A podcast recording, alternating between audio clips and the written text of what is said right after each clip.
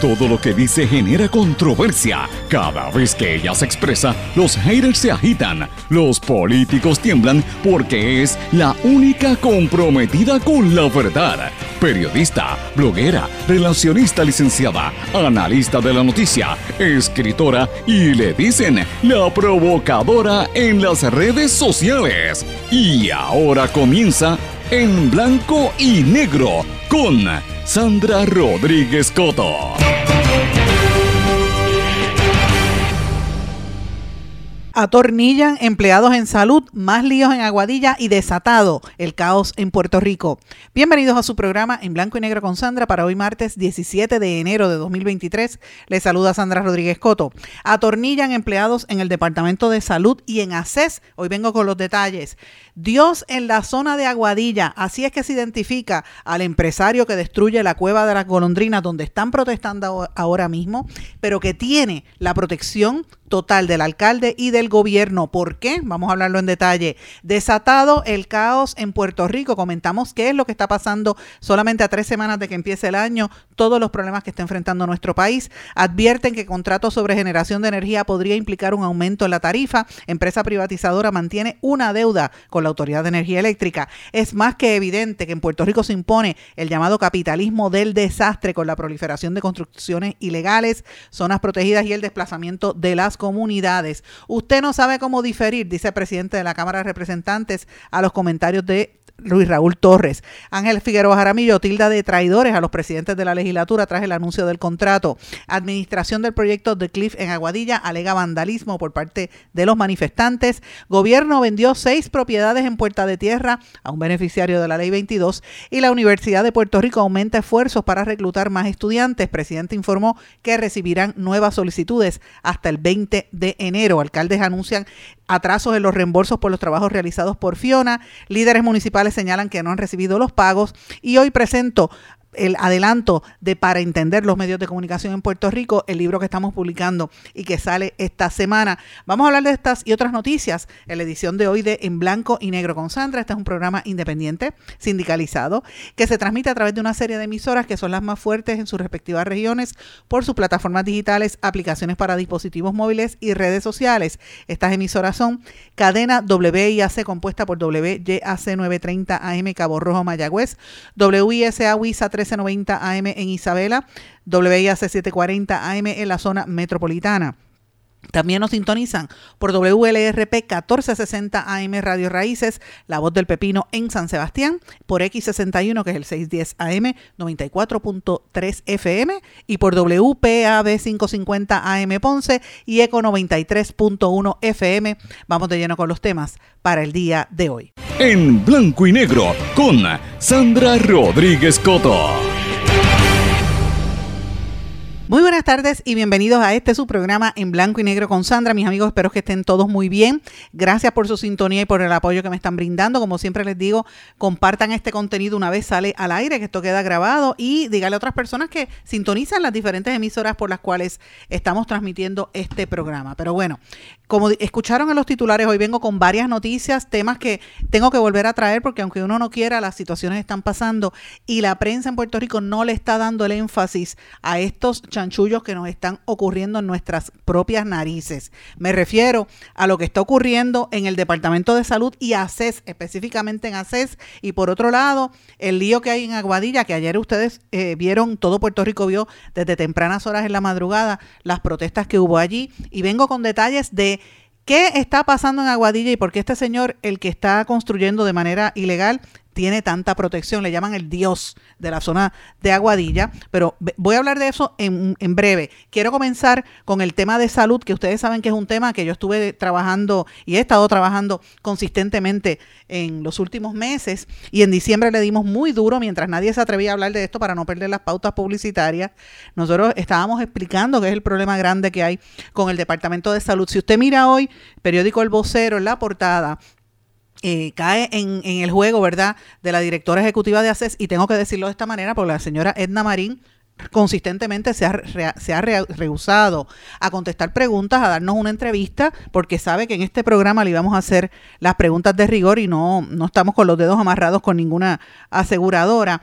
Eh, y, y, ella no quiere contestar las preguntas que están bajo el tintero. Y ella hoy sale en el, el periódico El Vocero hablando de que quieren conseguir más personas para que entren al plan vital. Esto es parte de la estrategia que quieren dar a conocer, porque ustedes saben que vienen 16 mil millones de dólares, que es lo que ellos están abogando porque entre a Puerto Rico del programa de ACES. Eh, bajo los fondos federales de Medicaid. Y eh, desde diciembre estamos en récord diciendo que hay una movida que se está poniendo cada vez más intensa de sectores privados que están cabildeando ahora mismo a Swiss Peak, como digo yo, en Washington, para que se, eh, se trate de establecer un monitor federal. La Casa Blanca, el Congreso, CMS, que es el regulador, y todos están mirando qué pasa en ACES, porque recordarán que eh, ACES viene arrastrando problemas desde la época en que mandaba en Puerto Rico un asesor que se llamaba el, eh, Vázquez, eh, Velázquez Piñol de BDS, de la compañía esa que estaba de asesora del gobierno, que fue arrestado eh, durante una serie de allanamientos y arrestos que hubo a nivel federal, BDO, debo decir, dije BDS, es BDO, la firma que dirigía Alberto Velázquez Piñol, que era un consultor del gobierno de Ricardo Rosselló, que era el que mandaba no solamente en ACES, sino en otras agencias de gobierno, que fue arrestado por las autoridades federales con una serie de controversias que venían incluso desde la administración de Luis Fortuño, eh, donde se alegaba que incluía el gasto, el pago de gastos personales utilizando fondos públicos, siendo contratista, pero en el caso de ACES, él era el que, el que repartía el bacalao, fue arrestado junto con Julia Kelleher, la ex secretaria de, Educación, y con la eh, ex, directora de ACES, Angie Ávila. Y en el caso de ACES no ha pasado absolutamente nada a nivel federal. ¿Por qué están arrastrando los pies? ¿Por qué la protección? Esa es una de las preguntas que todavía nos tenemos que hacer todos como pueblo, porque eh, esto, esto es bien extraño que esto haya sucedido. Y usted se preguntará, Sandra, ¿pero por qué me hablas de Velázquez Piñol si eso pasa un montón de tiempo? Señores, porque los problemas que tiene ACES vienen arrastrándose desde entonces. Hubo ese cambio en ACES, después llegó Jorge Galva que, como dije y lo hice público aquí, me escribió insultándome porque eh, dice que yo lo estaba atacando, dice él, ¿verdad? Eh, eh, hay una gente de la administración de ese gobierno que se cree que tiene el derecho a hacer macharranes e insultar a uno cuando el que tiene que responder a las interrogantes son ellos. Y eh, llegamos a, la actualidad, donde está esta señora Edna Marín, que tiene un control absoluto del Departamento de Salud y de ACES. Y lo digo de esa manera porque mientras el secretario de Salud está fuera, porque está convaleciendo por una operación, lo tienen escondido, ella está haciendo escante, su hija es asesora en el Departamento de Salud, su ex marido es el chief of staff y ella controla a CES. Así que mire lo que está pasando con el departamento de, con, los fondos y el departamento que viene de salud, ¿verdad? Los fondos que viene para eh, atender a la gente pobre. Así que hay varias cosas pasando en ACES, que por eso es que quiero comenzar el programa con esto. Eh, obviamente, el, eh, ¿verdad? Uno de los problemas que ha habido es que, eh, por un lado, estaba el tema de los, de los advantage, que eso no lo han querido hablar, la asociación, asociaciones eh, de, de, proveedores en Puerto Rico, como son los laboratorios, como son los, los proveedores médicos y otros, están activados, están tratando de ver cómo resuelven después de las imposiciones que ha hecho ACES. Y hay una... ¿verdad? Ellos están tratando de cumplir con, la, con, la, con el código de seguros, pero a la misma vez eh, están haciéndole unos cuestionamientos haces sobre los contratos que se firmaron el 30 de diciembre, hoy estamos a 17 de enero, eh, y todavía es la hora que hay unas dudas en cuanto a esto. Eh, debo decir que había una querella que el Tribunal Federal le devolvió a MMM, la aseguradora, de que la mm, eh, eh, una resolución que hubo sobre los planes de Advantage de que no tienen inmunidad en los Estados Unidos y el comisionado tiene el poder para sancionarlos y obligarlos a cumplir con las leyes estatales y eso tampoco está pasando. O sea, fíjense dónde está el problema, no solamente hace, sino también en el comisionado de seguro y hay una, hay un, una situación en cuanto a esto, pero ¿Qué es lo que está pasando al interior del Departamento de Salud y ACES mientras hoy usted ve en el vocero que el titular te dice buscan más personas para que sean elegibles al plan vital y que eh, en efecto en Puerto Rico ahí si logran conseguir a la gente que no tiene plan médico, que no tienen el seguro médico, que entren a, recibir la tarjeta de salud, ellos podrían entrar a 40, 50 mil personas más, que garantizaría una mayor cantidad de fondos que regresaría a Puerto Rico. Y ellos están buscando atraer esa, esa, esa población, incluyendo a los jóvenes también, que es una es un, área que los, muchos jóvenes no quieren tener plan médico, así que el gobierno está tratando de entrar por ahí, es un acuerdo que están haciendo con las aseguradoras para tratar de garantizar al gobierno federal que van a tener la población a la cual para la cual le, le van a asignar tantos millones de dólares. Pero ¿cuál es el problema que hay ahí detrás? Que estas son las cosas que no trascienden, señores. Mientras eso sucede, están acomodando personal en las distintas agencias de gobierno. La información que tengo hasta ahora eh, por ejemplo, a Wilda Michelle Torres Nieves, secretaria ejecutiva de Marín, trabajaba en un centro de behavioral frente a ACES. Ya había estado allí antes y eh, la ha movido ahora a trabajar en, en, el gobierno. Estos puestos están siendo atornillados prácticamente por el más alto liderato del gobierno. Jordan Torres eh, Varela, que es maestro con un cuarto de cuarto grado, maestro de inglés, Ahora le dieron el puesto de secretario de, Asuntos Médicos y Hospitales. Ricardo Marrero viene de ayudante del administrador de AMSCA, estaba antes en el Senado y cuando Mateo perdió que se fue a AMSCA, ahora se fue con él y ahora la semana que viene comienza en Medicaid, acomodado por también estos eh, entes que manejan la salud. Sigue las auge en ACES y en el Departamento de Salud, mientras el secretario está fuera, reitero, por su condición médica. Fortaleza pide que empiecen a acomodar a su gente en las posiciones clave. Cualquiera diría que estas son las batatas políticas.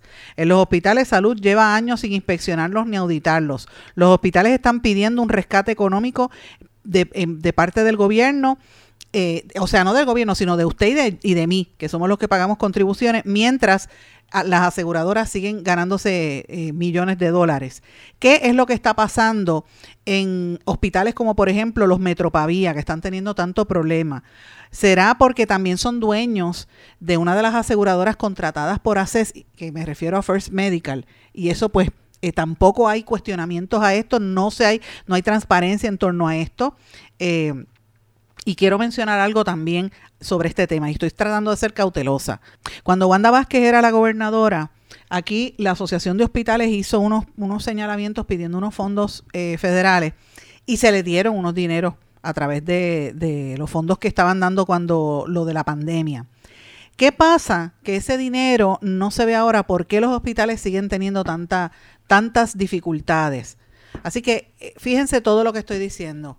Eh, y usted dirá, ¿qué tiene que ver los hospitales con ACES? Mire, tiene que ver todo. Todo tiene que ver en el sentido de que el gobierno para, para mantener a los suyos los está acomodando en diferentes agencias de gobierno los hospitales y, los proveedores privados están viéndoselas muy difícil y este nuevo contrato con ACES lo pone más difícil todavía porque quien está saliendo beneficiado son las aseguradoras, según todos los sectores que están hablando al respecto. Y mientras tanto, la cara que dan pública a los medios es diciendo que van a traer nuevos pacientes, pero no contestan las preguntas que hay, no contestan las dudas que hay sobre los contratos, no contestan ni explican cuál es el rol del comisionado de seguros para velar que el se haga cumplimiento de acuerdo a las leyes federales y lo mismo que pasa con ACES y no contestan sencillamente mientras están atornillando gente mandado desde Fortaleza. Así que esto es apenas el comienzo, que quería mencionarlo porque piensan, eh, para la gente que piensa que yo me olvidé de salud y de no señores, yo sé lo que está pasando ahí. Lo que pasa es que estamos eh, recopilando y están pasando muchas cosas, ¿verdad? En Puerto Rico eh, y no todo el mundo se atreve a decir estas cosas como tal. Pero bueno, como tengo poco tiempo, también quiero mencionarles esto de salud, lo voy a seguir trabajando en los próximos días. Hay otro asunto adicional que tiene que ver con lo que pasó en, en Aguadilla en el día de ayer y de sobre eso quiero también entrar en detalle. En el día de ayer hubo una serie de, protestas y todavía se mantienen unos campamentos allí en Aguadilla, cerca del muelle de azúcar, como le llaman, en la cueva Las Golondrinas, que todo Puerto Rico sabe que no tiene los permisos, que están destruyendo un, área de, ¿verdad? de la zona cárcica, que están destruyendo una cueva y que no solamente han invadido espacios de dominio público, sino que también este desarrollador ha puesto verja donde le da la gana, robándole terreno a gente pobre que vive allí, que tiene su, su finquita por décadas y le han puesto verja robándole la mitad del terreno como denunciaron públicamente. ¿Qué es lo que pasa? Que en, Puerto Rico hay gente que se maneja de esa forma. ¿Cuál es el, el control que tienen? Pues mire, tiene que ver con este señor empresario, Carlos Román, que es intocable. En Aguadilla él es intocable. Yo sé que el compañero Cheo Cruz de Huiza, que pertenece a la cadena de WIAC, ha estado cubriendo este tema y le ha estado dando muy duro, pero la gente piensa que tiene que ver con su vínculo con el alcalde de Aguadilla, Julio Roldán, pero es que es mucho más. Este Carlos Román es el intocable, le llaman el dios. Este empresario, quien está construyendo en esa zona ilegal, que ayer dijo que, fueron los, manifestantes los que estaban vandalizando, ¿verdad? Eh, mientras tanto, él sigue construyendo sobre la cueva de la golondrina. Eh, en un área que ha sido declarado reiteradamente de manera ilegal por las autoridades. Ellos siguen trabajando allí y todo Puerto Rico vio los vídeos que se compartieron a través de las redes sociales. Yo compartí algunos de ellos, no todos, pero se veía, incluso salió por televisión, como empleados de este, de este, de, este, de este empresario iban con unos eh, ¿verdad? Parecían como si fuese unas macanas de la policía entrándole macanazos a las mujeres que estaban allí protestando, como si aquí es la manga por hombro lo que existe en Puerto Rico, ¿verdad? Y después llega la policía, la, la fuerza de choque, a defenderlos a ellos, no defender a los a a los manifestantes, que esta es la, las cosas inconsistentes en Puerto Rico, pero bueno. Mientras esto pasaba ayer, uno tiene que, preguntarse qué es lo que sucede, por qué el envío de fuerza para proteger la instalación privada, por qué tanta protección y cuidado pues señores, porque se trata de Carlos Román, el intocable, el dios, como le llaman, él es considerado un dios. Y es importante saber que este hombre es un intocable en toda la zona de Aguadilla, porque goza ese poder de respaldo que tiene por años, porque ha estado contribuyendo económicamente a mucha gente del Partido Popular Democrático, pero también del Partido Nuevo Progresista. O sea, él, él, él le da los dos da chavitos a los dos y lo consideran un dios en la zona. Cuando hay alguien que tiene un problema, él va y le, y le presta dinero, o, lo presta, eh, ¿verdad?, para salvarle pequeños negocios, hace es una especie de prestamista para alguna de estas cosas, según trasciende eh, de múltiples fuentes que nosotros tenemos. Él era hijo de Luis Semi Román Rivera, quien había sido el jefe de fiscales, que si usted ahora mismo va al Departamento de eh, Justicia, allí en Fiscalía todavía se otorga, se otorga el premio del fiscal del año que lleva por nombre Luis Román Rivera, que era el padre de este señor Carlos Román. Eh, y es una persona muy conocida y, muy respetada que había y muy querida en el Departamento de, Justicia. Y todavía ese aura persigue al hijo que sigue con esta protección casi inmune a todas las protestas que hay eh, sobre las irregularidades que se le imputa que están cometiendo. Carlos Román era prácticamente un ungido del ex secretario de Justicia y del ex secretario de la Gobernación, César Miranda, bajo el gobierno de Sila Calderón, y lo tengo que decir de esa manera, eso fue así. Hizo, este señor hizo una fortuna porque cuando hubo, según la información que tengo, ¿verdad? Hubo un colapso de la industria de las petroquímicas que empezaron a irse. Él empezó a adquirir unos almacenes de tanques de combustible, ¿verdad? Para almacenar los combustibles y en ese momento no tenía gran competencia, pero cuando hubo necesidad, él los tenía ahí y empezó a alquilar y por eso es que eh, ha hecho gran parte de su fortuna, ¿verdad? Y, eh, ha, explotado y de ahí es que él hace todo el dinero y se ha convertido prácticamente en un prestamista que se dedica a darle capital como si fuera un inversionista a las empresas y, y más que nada a los, a los a los políticos. Tiene al alcalde de Aguadilla prácticamente bajo su nómina.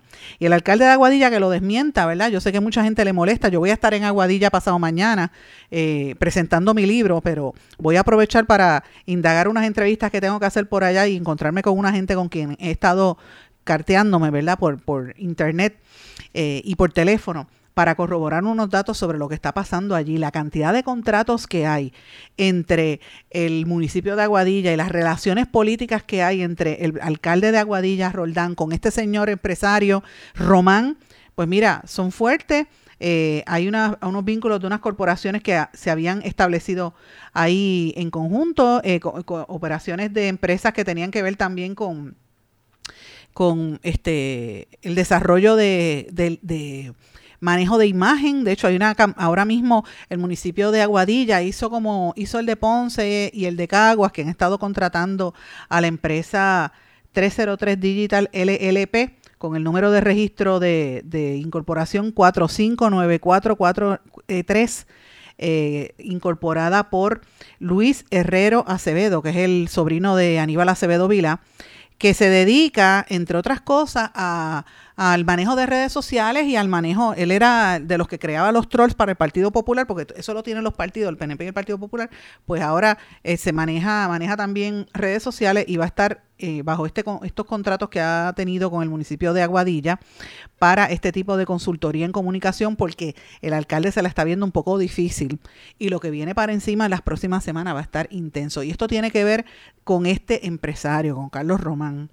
Eh, ¿Por qué yo planteo todo esto, señores? Porque estas protestas que se están dando no es solamente por, ¿verdad? Por, porque la gente quiera estar allí eh, piqueteando, molestando, es porque la destrucción del ambiente se está dando de una manera tan acelerada y con prácticamente todo el mundo mira para el lado. Ahí el Departamento de, de Recursos Naturales dijo que era ilegal, pero ellos siguieron construyendo, Junta de Planificación ni se asoma, este, las demás agencias no dicen nada, llega la policía a proteger al desarrollador, entonces uno dice, pero ¿qué está pasando en Puerto Rico? ¿Por qué el poder? Pues mire, eso tiene que ver con ese, este poder económico que tiene este empresario en esa zona, que tiene eh, auspiciado económicamente a populares y PNPs. Y eso tiene que ver con todo esto que estamos hablando. Yo estoy detrás, y lo voy a decir públicamente, y estoy evaluando unos documentos de unos contratos. Los tengo en, los, mientras estoy hablando con ustedes, los estoy observando.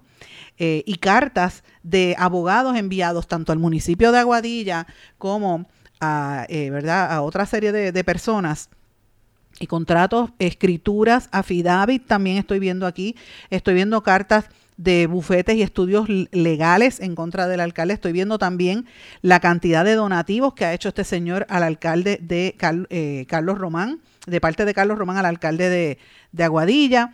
Eh, y obviamente eh, la cantidad de, de, de ¿cómo le digo?, de, de, de, participación y de enlaces que hay, y estoy, es, demasiada, es un poco abrumador la cantidad de, de lazos comerciales y de auspicio político.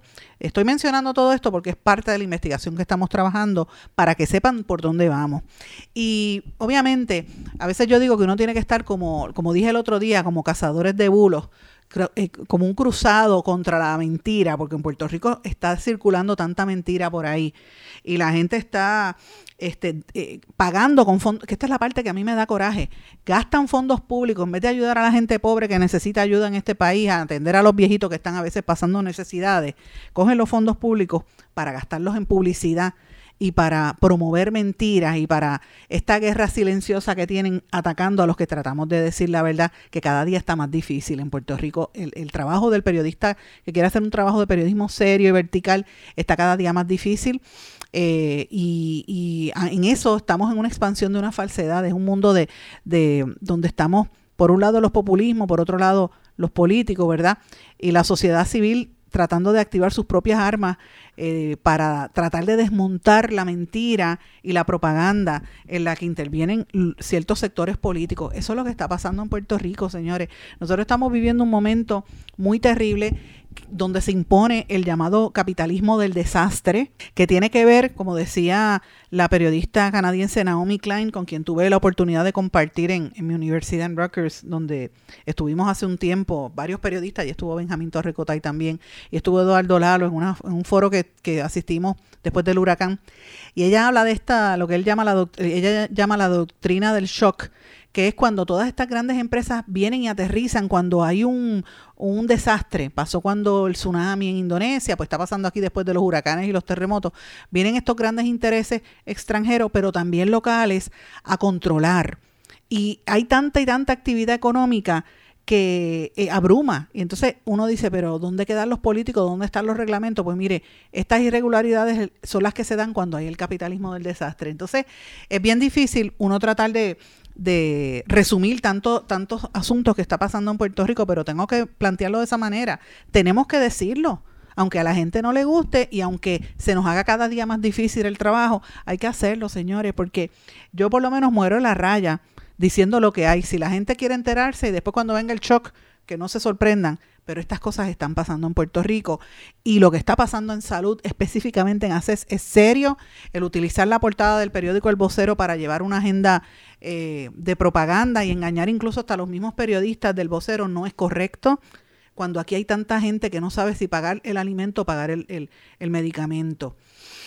Y los intereses que hay detrás de todo esto, que va a dejar en, en, la estocada a muchos empresarios puertorriqueños pequeños y medianos, me refiero a los pymes. De aquí el Centro Unido de Detallistas y todas estas organizaciones tienen que salir en defensa de estos pymes y me refiero a entidades como los laboratorios, como los centros radiológicos y todos estos pequeños eh, comercios que están en muchas áreas de Puerto Rico que los están tratando de desaparecer para pasarle todo ese negocio a las grandes corporaciones y las aseguradoras que no son de aquí porque las ganancias se las llevan porque se llevan el dinero de aquí, no lo invierten, lo que invierten en dos o tres publicidades de cierta gente, pero las ganancias de capital se las llevan, o sea, todos estos fondos se los están llevando de Puerto Rico. Y el servicio, mira, a la hora de la verdad van a empezar a limitar, como están limitando los planes médicos, a ciertos sectores. Van a, seguir desapareciendo y, haciendo que, que, se le haga más difícil el trabajo a los proveedores de salud y esto de del éxodo de médicos va a continuar en la medida que esto siga. Así que tenemos que seguir denunciando estas cosas, tenemos que seguir dando a conocer esto porque la batalla que, que libramos para poder decir la verdad y desmontar la mentira en todos los frentes en este capitalismo del desastre es grande. Cuando regrese de la pausa le voy a explicar por qué yo digo que en Puerto Rico se ha desatado este caos. Y estos dos ejemplos que le acabo de dar de ACES y de, y de Aguadilla son algunas de las múltiples cosas que nos está pasando. Voy a una pausa, regresamos enseguida. No se retiren, el análisis y la controversia continúa en breve, en blanco y negro, con Sandra Rodríguez Coto.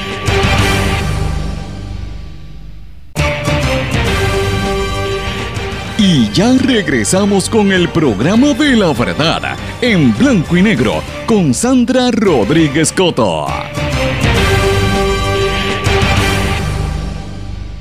Regresamos en blanco y negro con Sandra. Bueno, mis amigos, les dije antes de irnos a la pausa que quería explicar por qué en Puerto Rico se ha intronizado esto del capitalismo del desastre. Como decía Naomi Klein, que cuando hay un desastre atmosférico como, como pasó aquí con los huracanes y, el terremoto, empiezan a llegar unos grandes intereses del exterior a tratar de acaparar todos los fondos que vienen para la reconstrucción. Pasó aquí con el huracán María, recordemos Unidos por Puerto Rico, ¿quién se, quedó con los chavos de Unidos por Puerto Rico mientras todavía al día de hoy hay casas con toldos azules, increíblemente, ¿verdad?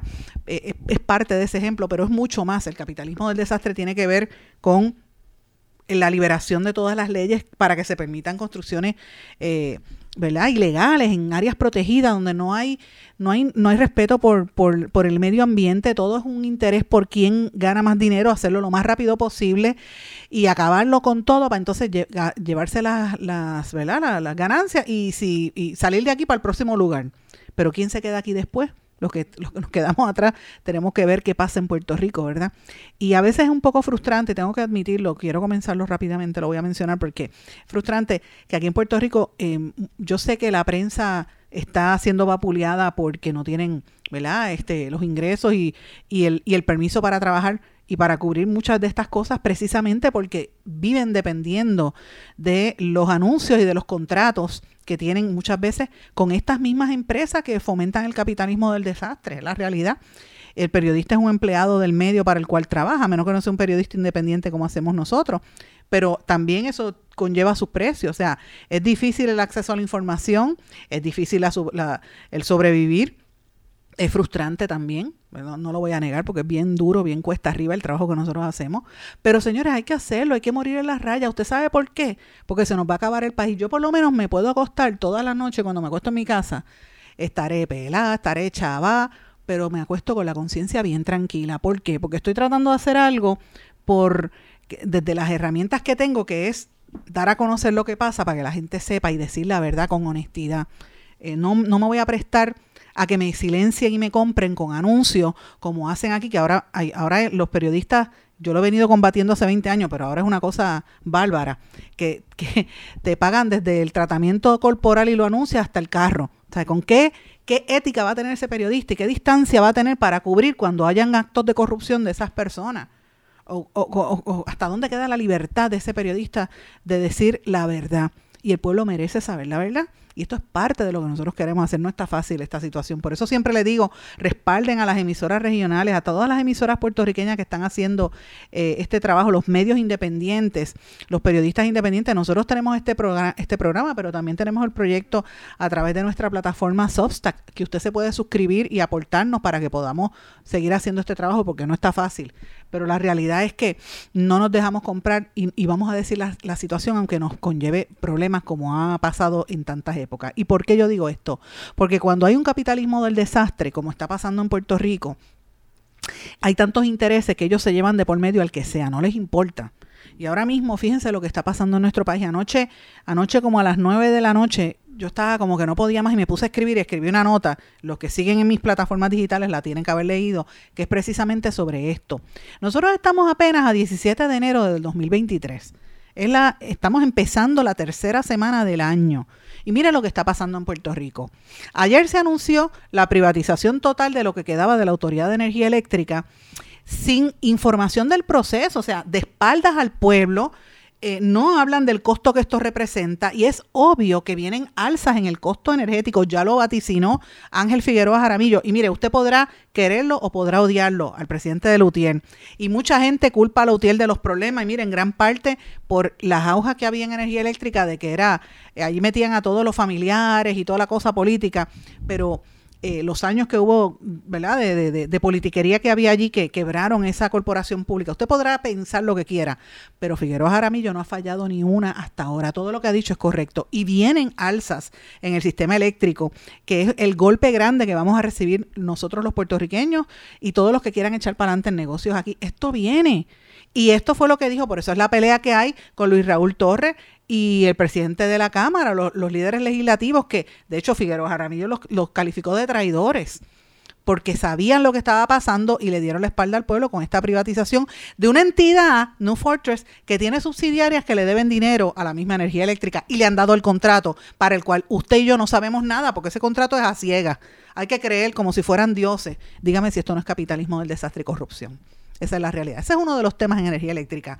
Pero esto añádale los alzas que vienen. Viene el alza en los peajes, ya nos dijeron que aquí sacaron a la compañía Gila que estuvo haciendo, y yo recuerdo que conozco a la gente de Gila y estuve ahí cuando vi lo que pasó, estaban tratando de hacer un, trabajo de, organización y de limpieza del caos que había allí, lo sacan, traen a una que mire el desastre, y eso quien lo empujó fue Memo, Memo González, el, el legislador de Arecibo de esa zona, que fue uno de los que, empujó esto, y, Rivera Guerra, el ex legislador, señores, le han dado ese, ese contrato a una empresa que hubo un hackeo y, ahora mismo tienen que sacarla porque siguen aumentando y ya me aumentaron los peajes, eso viene. Vieron un aumento en el precio del café, que un, un, cultivo que el café puertorriqueño podría desaparecer en una década, según anunció hace dos días los secretarios de DACO y de, y de Agricultura, por todos los problemas que ha tenido este segmento de la industria. ¿Sabe? Mire, mire cómo está esta situación en Puerto Rico. A usted esto le añade el costo de vida para los puertorriqueños. Esta tercera semana del año, ya vemos que eh, terminamos el año 2022 con mermas en la economía. Eh, las ventas de automóviles cayeron un 4.3% y creció la deuda con tarjeta de crédito. Así empezamos este año. Y lo vemos empezando con un gobierno que ya está teniendo avisos de, corrupción. El ejemplo más típico es la, el reportaje que sacó el Nuevo Día con el puente atirantado de Naranjito, que esto se construyó y se hizo el permiso bajo el gobierno de Luis Fortuño, después se inauguró bajo Aníbal Acevedo Vilá y eh, obviamente tanto gobiernos populares como PNP los mantuvieron evidencia de la corrupción que tenían eso allí puesto con cartón, apuesto que toda esa gente muriera.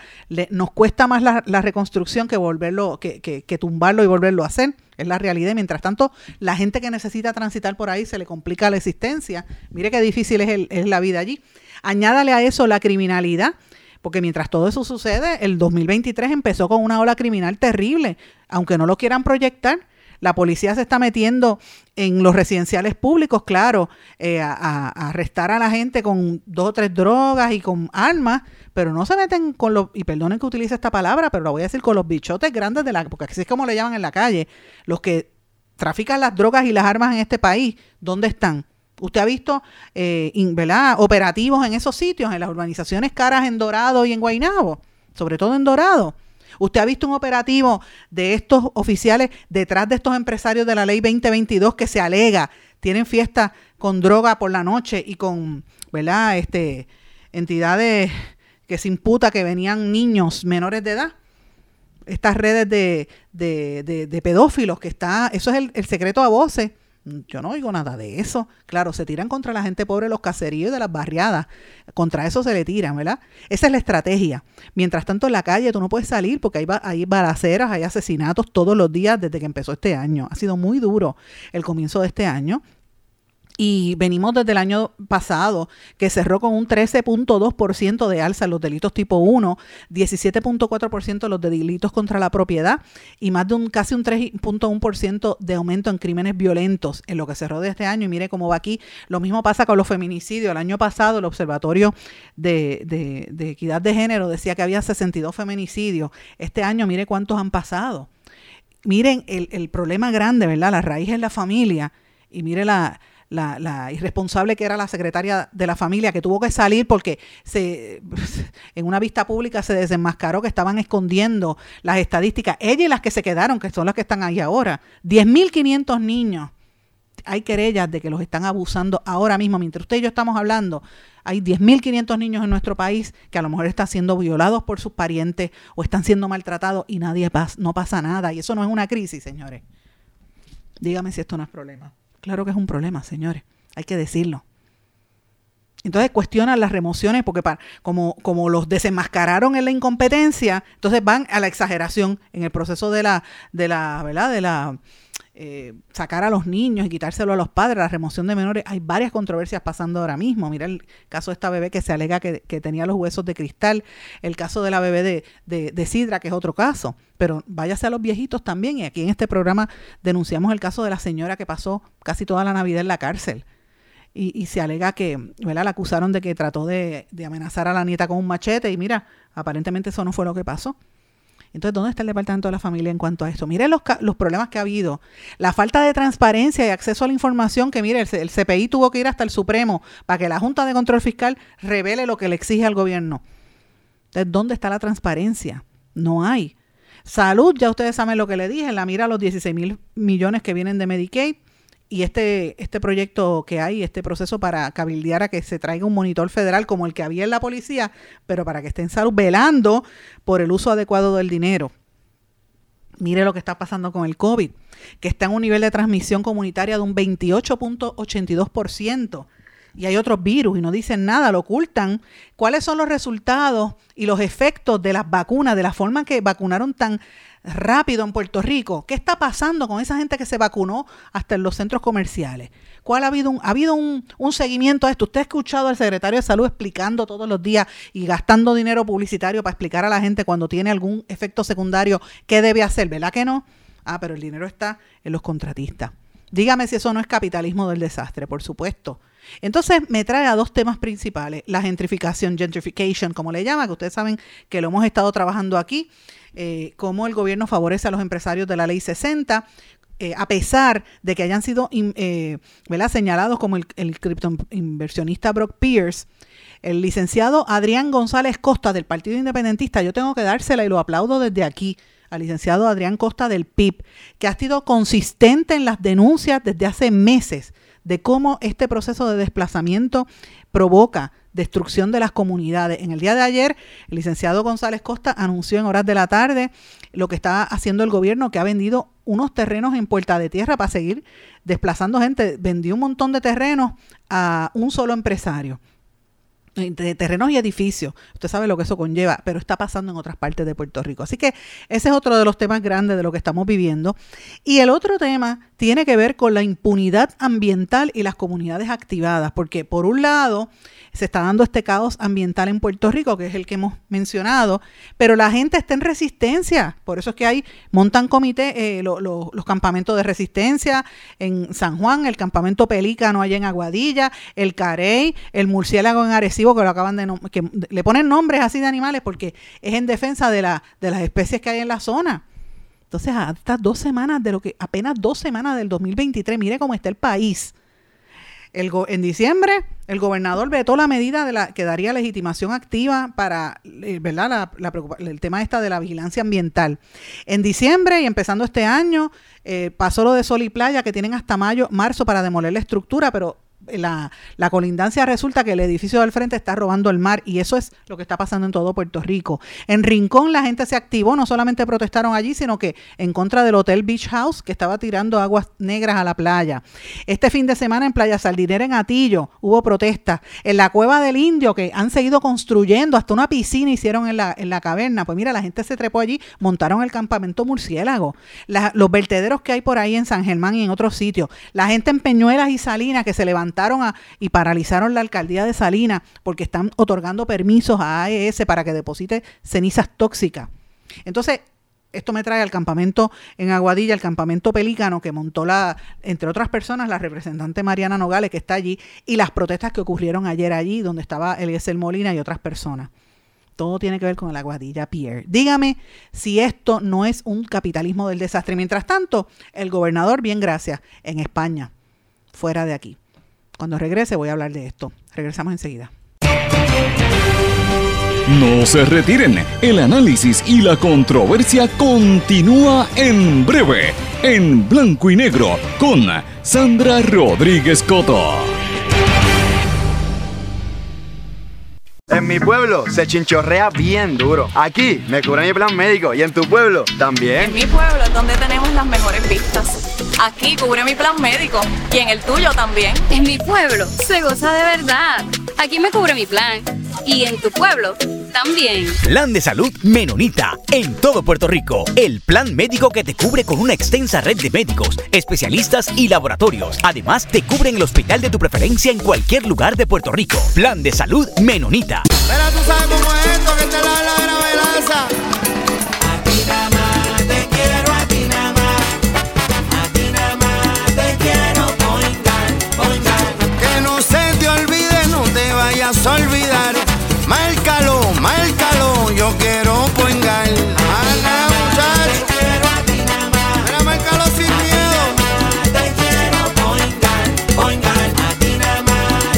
te quiero. Yo quiero poingar. Quites el dolor de cabeza con sus obligaciones de contabilidad con los servicios que presta Villalba y Villalba Company. Directo, personal y con sensibilidad humana. Lo que se busca en un verdadero asesor de contabilidad para todo tipo de servicio de contabilidad, pago de IBU, pago de nómina, informes trimestrales y anuales y otros. Ofrecen servicio directo personalizado. Villalba y Villalba Company. Para orientaciones, su teléfono el 939-336-5774. 939 336 5774 Y ya regresamos con el programa de la verdad en blanco y negro con Sandra Rodríguez Coto. Regresamos en blanco y negro con Sandra. Bueno, mis amigos, como les estaba diciendo en el segmento anterior, ese, ese lista, ¿verdad? Ese listado de, de situaciones que estamos enfrentando como pueblo en apenas tres semanas del 2023 nos tiene que demostrar a nosotros que estamos viviendo en una colonia corrupta. El puente atirantado y la corrupción que había es solo un ejemplo de lo que de verdad está pasando en Puerto Rico. La corrupción nos mata, nos está destruyendo. Y una corrupción que tiene nombre y apellido, PNP y PPD, es la realidad. Y yo no quiero generalizar porque hay gente decente en ambos partidos. Y tengo muchos amigos en ambos partidos, que son gente que me consta que son gente decente, pero quienes dominan, están pendientes a los chavitos y a darle los contratos a la gente y por eso es que este país está fastidiado. En la realidad, la gente está bien molesta en la calle. Esto va a seguir incrementando. Tenemos un año que anticipa mucha más controversia, porque mientras todo el país está en esta crisis que les he mencionado, ya le dije que el gobernador está de viaje por España. Eh, ya está pensando en las primarias porque estamos en año preelectoral diciendo que va a ganar, etcétera. Jennifer González calladita, porque todo el mundo sabe que ella tiene el respaldo de la gente. Y a la gente nos están tratando de dormir con Shakira, Piqué, con Miss Universe. Ahora la controversia es que volvió Miss Universe y, Magali Feble. ¿sabe? Eh, y, la mamá de mi Puerto Rico Universe dijo 20 cosas. O sea, ese chisme. Nos entretienen con el chisme para que la gente no piense en lo que nos espera. Y ya a partir del jueves empieza la fiesta de la calle San Sebastián. Olvídese del mundo. Ya esto se acabó. Apaga y vámonos. La gente está de pari. Mientras nos están robando el país y usted va a tener que pagar fuerte con lo que está pasando con New Fortress Energy todos estos contratos que le han dado en la privatización de energía eléctrica, que esta, esta controversia apenas comienza. Pero hay otras cosas también que quiero mencionar. Uno de los temas lo trae primera hora hoy, lo destaco. Dinero recaudado por tablilla y marbete de, de, Roberto Clemente no se puede usar por ahora. El futuro de la ciudad deportiva Roberto Clemente luce estancado en un pleito legal por la titularidad de los terrenos que deben pasar al Departamento de Recursos eh, de, Recreación y Deportes. Y están hablando de por lo menos 15, eh, 14 millones reservados para ese desarrollo que quieren hacer en, en esa área. Usted sabe que la familia de de Roberto Clemente está opuesta y hay una controversia en torno a esto, los recomiendo que lean esta nota en primera hora, es uno de los asuntos.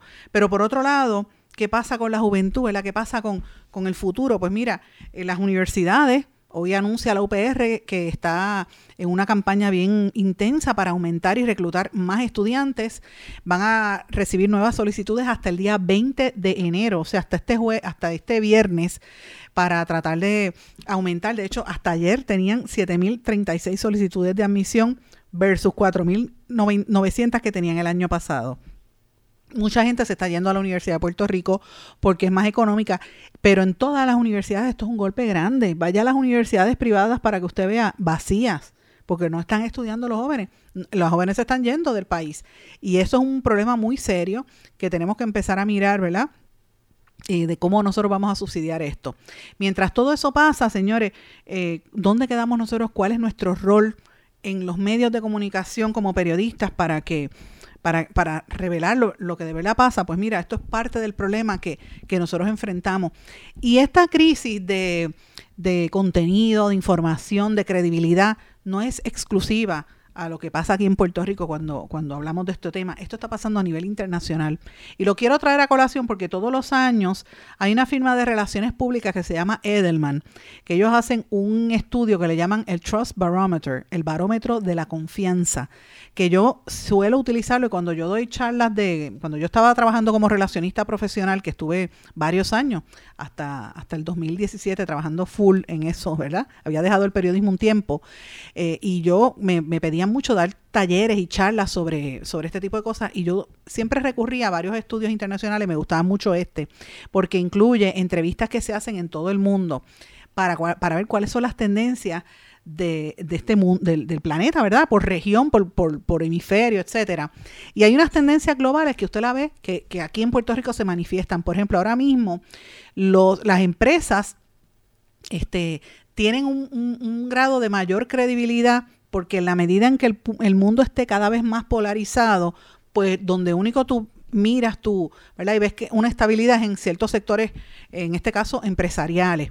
Y eh, todavía el mundo, cada vez, sin embargo, le creen en las, empresas, ¿verdad? Como instituciones, pero no en los principales eh, oficiales ejecutivos, o sea, los presidentes, los CEOs de estas empresas, los líderes de los gobiernos y los periodistas están perdiendo credibilidad y esto lo revela este estudio que hizo Edelman a nivel global. Lo están anunciando desde Londres. Dice que las personas en todo el mundo están más pesimistas que nunca sobre sus perspectivas económicas y confían mucho más que en, las empresas que en otras instituciones como son los gobiernos, las organizaciones sin fines de lucro y los medios de comunicación. ¿Por qué? Pues por los problemas de, de, de corrupción que ha habido en, en estos tres sectores, en un mundo que cada vez está más dividido, dijo la firma Edelman, ¿verdad? En el estudio que acaban de publicar. Esto lo publicaron el, domingo en la noche que coincide, coincidió con una reunión que hubo de líderes del Foro Económico Mundial en Suiza, donde, eh, ¿verdad? Todo esto coincide con este estudio que incluyó muestras en 28 países. Aquellos que creen que estarán mejor cayeron al 40% comparado al 50% del año pasado que eh, fueron unos mínimos históricos. Esto se debe a que el 89% de la gente teme perder su trabajo, el 74% se preocupa por la inflación, el 76% se preocupa por el cambio climático y el 72% se preocupa porque haya una guerra nuclear. Miren estos temas, estos son los temas de discusión globales. Mire dónde queda Puerto Rico encajado en esos por ciento, ¿verdad? El barómetro de confianza de Edelman también dice que el 62% de los encuestados considera que los negocios son competentes en comparación al 59% de las agencias de gobierno, 51% de los gobiernos y 50% de los medios de comunicación. O sea, la gente, la, la gente cree en la mitad de los medios, no en todo. Esto se atribuyó a cómo las empresas trataron a los trabajadores durante la pandemia del COVID y regresaron a las oficinas, así como muchas empresas que prometieron salir de Rusia después de que Rusia invadió a Ucrania. Toda esta controversia, ¿verdad?, que hubo eh, cuando empezaron a alejarse de los negocios rusos en el, en el planeta. La gente todavía cree eh, y dice creer que desconfían los directores ejecutivos, los CEOs, así como los líderes de gobierno en el mundo y en los periodistas porque confían más en sus propios eh, ejecutivos corporativos y a nivel local y entre sus compañeros de trabajo y vecinos. O sea, la gente cree más en sus pares que en las instituciones. Los científicos siguen siendo las personas con mayor confianza. Un 76% de los encuestados a nivel global dice que le cree a los científicos. El mayor nivel de confianza en los negocios trae consigo expectativas más altas que nunca eh, de los directores ejecutivos en convertirse en un líder, un líder de voz en temas sociales, dice Richard Edelman, el director ejecutivo de esta firma, y dice que por un margen de 6 a 1, los encuestados quieren una mayor participación social en las empresas en temas como el cambio climático, la desigualdad económica y la reconversión de la fuerza laboral. O sea, como no hay una credibilidad en los políticos, ni en las instituciones, ni en los periodistas. La gente está pidiéndole a las empresas que asuman ese liderato. Si usted se fija en Puerto Rico, algunas empresas lo hacen con temas sociales y lo vimos en estas navidades con los, los comerciales que hicieron. Cómo, cómo entran las empresas, por ejemplo, a, apoyar a entidades comunitarias, a comunidades que están en necesidad para llenar ese espacio que el gobierno no da. Me parece que es interesante también eh, como parte de este estudio, donde habla de las divisiones, ¿verdad? Eh, y, cómo se vivirían. Eh, un tercio de los encuestados de este estudio dijo que ayudarían, vivirían o trabajarían con alguien que no estuviera de acuerdo con sus puntos de vista, porque están tratando de que la gente tenga una mayor ¿verdad? credibilidad y que tenga una mayor un mayor diálogo entre las divisiones, ¿verdad? Pero todavía siguen como una de las preocupaciones principales el discrimen, los prejuicios, eh, la lentitud en, mejorar el desarrollo económico y el tema de la violencia es algo que también preocupa a nivel global. Más del 40% de los encuestados cree que los gobiernos y las empresas deben trabajar juntos para resolver los problemas sociales y eh, dice que un consenso entre políticos y medios de comunicación ayudaría aumentar la civilidad y, fomentar la sociedad, no tanto, no tanta división social como se está dando en el mundo. Como dije, este estudio lleva 20, 23 años que lo están haciendo Edelman, yo lo veo hace años, y encuesta más de 32 mil personas en 28 países, desde Argentina hasta Arabia Saudita. Y estas encuestas se hicieron entre el primero al 28 de noviembre. A mí me parece importante, quise compartirlo porque son datos globales, pero tiene mucho que ver con lo que pasa aquí en Puerto Rico. Y antes de terminar, quiero mencionarles algo que vamos a estar haciendo en estos días. Eh, ustedes saben que yo llevo escribiendo muchos libros, que llevo años en esta cuestión de la, de la publicación de libros.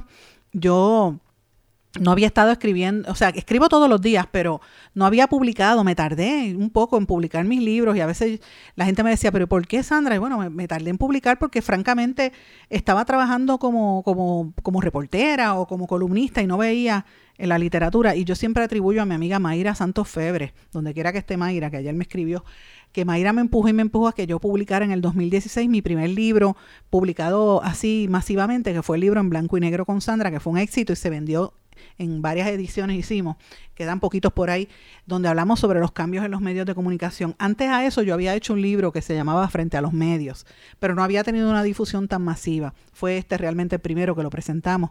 Luego hicimos el libro Bitácora de una transmisión radial cuando pasó el huracán María, que ganamos premios internacionales, lo presenté en diferentes partes del mundo. Y entre medio de eso, pues he trabajado en un sinnúmero de libros en...